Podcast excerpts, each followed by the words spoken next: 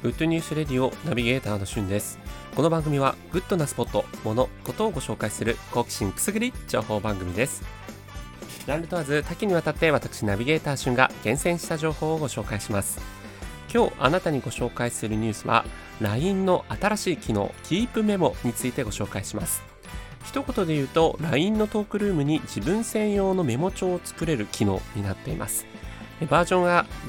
iOS、Android ともに10.11以降ですね。そして、デスクトップ版 LINE だと6.1以降で使える機能になっています。これ、あの、もともとは裏技であったんですよね。あの、グループを作るんだけども、そのグループに自分しか招待しないと。でそうすると自分宛てに送るみたいな形で、えっと、そういったこうメモ帳代わりの LINE グループを作ることができたんですけど僕ずっとそれを使ってて結構自分自身便利だなと思ってたらもういよいよ公式機能としてキープメモっていうのがねつい最近ふっと出てきたのでそれについてご紹介したいと思ってます。まあ、メモ帳的なこうアプリもこうたくさんありますしすでにそういうのを使っている人は、え、新たにこうこういうのを使う必要ないのかもしれないんですがまあ、僕自身はですね、えっと、一番多く使ってたのはやっぱパソコンとスマホの連携の時に多く使ってましたね。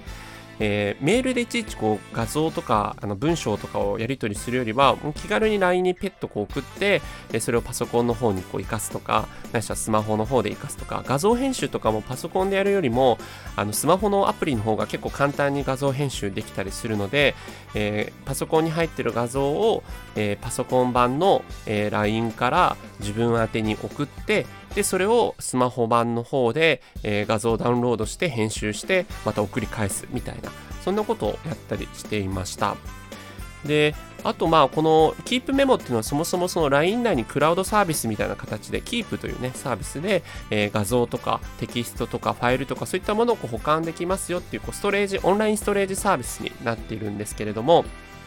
まあ、あのそこのキープ機能を使わなくてもですね、一時的なこう思いついたことをここにメモしておきたいとか、あのそういった本当メモ帳代わりにこう使うこともできるかなと思いますし、まあ、文章と写真ともうパパパッとこう送れるっていう意味で、一番こう使い勝手のあるこう LINE にそういうのができるっていうのは結構意外とね、他のアプリ立ち上げてやるよりは便利なんじゃないかなと思ってます。えー、皆さんもですね、このキープメモとか、えー、自分専用のメモラインとかを使ってた人はおすすめの使い方教えていただければと思っております。ということで今回は LINE の新しい機能、Keep メモについてご紹介いたしました。それではまたお会いしましょう。Have a nice day!